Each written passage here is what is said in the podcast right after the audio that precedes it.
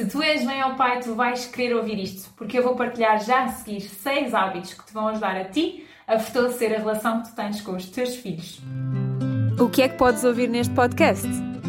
Ideias, conversas, possibilidades, histórias e oportunidades para manter viva a criança que há em ti, independentemente da idade, e assim ajudar-te a compreender melhor as tuas crianças. Eu serei a voz deste podcast que tu vais poder ouvir e a voz que eu gostava de ter ouvido no início do meu caminho, que diga: Hey, está tudo bem? Esse é o caminho.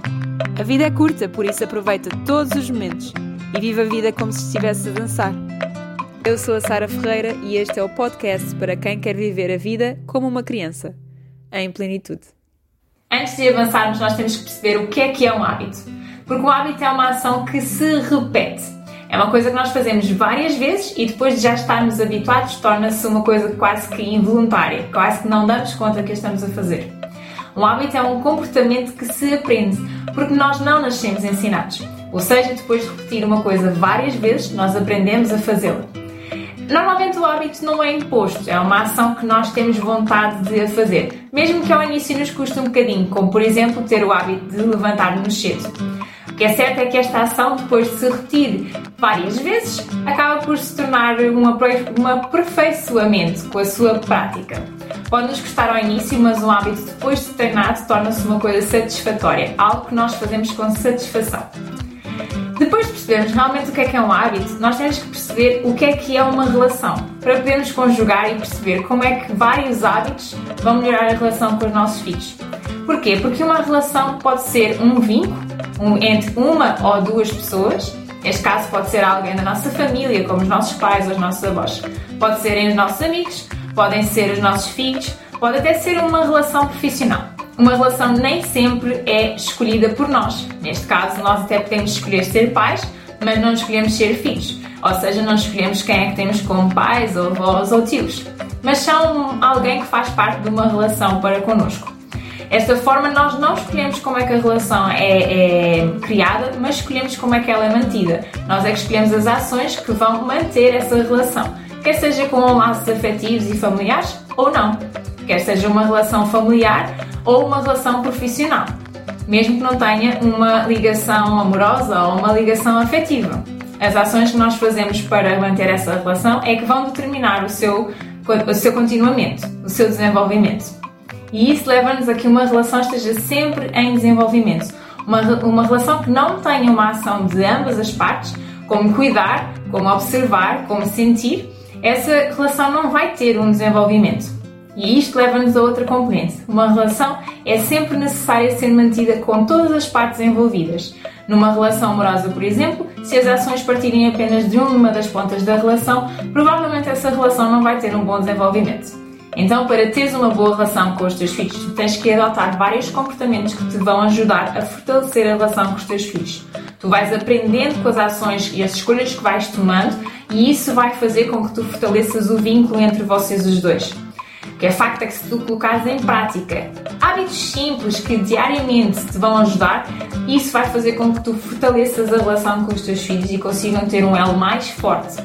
Quando se trata de filhos, as ações que nós temos, quer as boas, quer as más, contam. E ambos, tanto pais como filhos, aprendem com essas situações, com essas ações. Porque isso vai sempre desenvolver os tais hábitos que vão desenvolver o tal vínculo. E o hábito número 1? Um? Desejar um bom dia.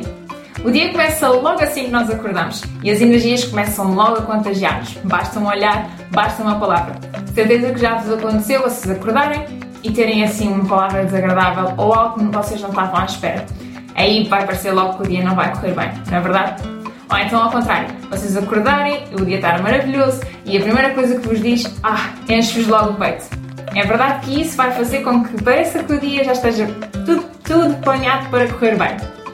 A verdade é que quanto mais positiva é a energia que nós transmitimos, maior é a chance para que o dia corra realmente bem. E isto acontece igual com os nossos filhos. Ao desejarmos um bom dia, nós estamos logo a transmitir boas energias e, mais do que isso, estamos a mostrar-lhes ou a demonstrar-lhes que eles são importantes para nós, que nós lhes estamos a desejar que tenham um ótimo dia. Hábito número 2: ter uma refeição em conjunto. O momento da refeição não é apenas o momento em que nós estamos a comer alimentos nutritivos. Esta é uma excelente oportunidade que tu tens para conversar com os teus filhos e acredita que a conversa à volta da mesa é das melhores formas que tu tens de interação em família. Deve ser de forma natural e descontraída, claro, sem pressões. Mas aqui é a melhor oportunidade que pais e filhos vão ter para partilhar histórias, ideias, acontecimentos do dia a dia, preocupações, coisas que as crianças nos vão contar e que nós vamos ficar de boca aberta com coisas que lhe aconteceram. Mas atenção, este é um momento que, eu bem sei, as tecnologias vão nos pôr alguma pressão, mas devemos ter um momento descontraído, descontraído e sem pressas. Por isso, coloca os, telemóveis e os tablets um bocadinho de lado. Vais ver que a conversa flui muito melhor.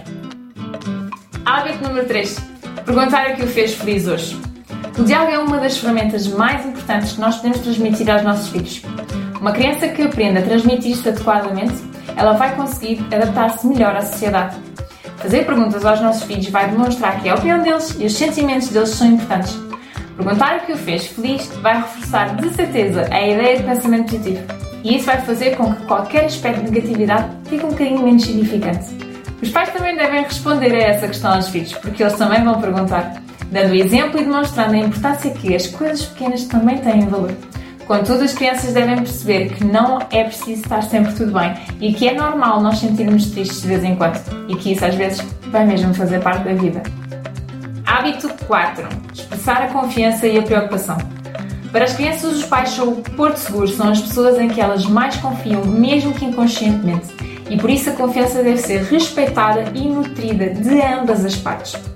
Uma das formas que tu tens de nutrir a confiança e de demonstrar preocupação para com os teus filhos é, para mim, uma das mais importantes: ouvir e ser ouvido. A outra, por exemplo, consoante as idades, é delegar responsabilidades, mostrar-lhes que, mostrar que eles são capazes de fazer as coisas, mas que tu também confias que eles sejam capazes de as fazer.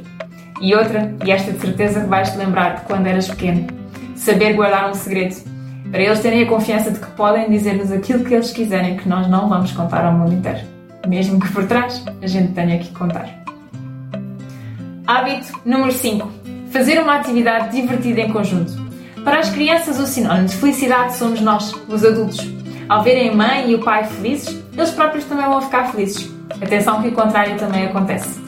Mas quando os pais e os filhos se divertem em simultâneo, eles estão a promover a qualidade do tempo que passam juntos. Ao promover uma brincadeira juntos, os pais estão a demonstrar um lado mais descontraído e mais divertido. Também um lado menos controlador e um lado menos autoritário.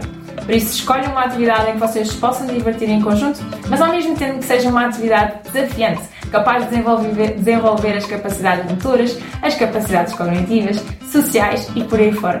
E assim vão crescer muito mais felizes. Hábito número 6. Partilharem os sentimentos um pelo outro. O que uma criança mais precisa é de afeto. E isso pode ser feito de várias formas e uma delas é através das palavras. O amor e o afeto são emoções muito poderosas que transformam vidas. Quando as crianças sentem que alguém as ama, elas sabem que terão sempre alguém do seu lado que fará sempre o seu melhor para o bem delas. Pais que verbalizam os seus sentimentos, eles fortificam a relação e um filho, ao saber que essa base é forte, ele vai ter mais coragem por saber que o pilar é bem estável. Tu, ao dizeres, filho, eu gosto de ti, não perdes muito tempo, nem muito esforço, mas vai fazer uma diferença enorme na vida do teu filho e na vossa relação. Estes são seis hábitos simples que tu podes aplicar diariamente no dia a dia com os teus filhos. Acredita que passo a passo vais conseguir perceber que a vossa relação vai ficando mais estável, mais forte, mais fortificada e com uma base que pode ir contra tudo e contra todos e que vocês vão estar sempre unidos. A pensar no hábito número 5, aquele que diz que tu deves fazer uma atividade divertida em conjunto, em conjunto com os teus filhos, eu criei um desafio. Um desafio de 7 dias que criado de propósito para fortalecer a relação entre pais e filhos. Vão ser 7 dias de atividades em que vocês vão poder conectar-se e divertir-se muito em conjunto. Desta forma, acredita, a vossa relação vai melhorar. Vai ser 100% online, 100% gratuito, mas as vagas são limitadas, portanto, clica já aqui no botão e inscrevam-se. Até lá, não te esqueças. Ri muito, dança muito, porque quem dança é muito mais feliz.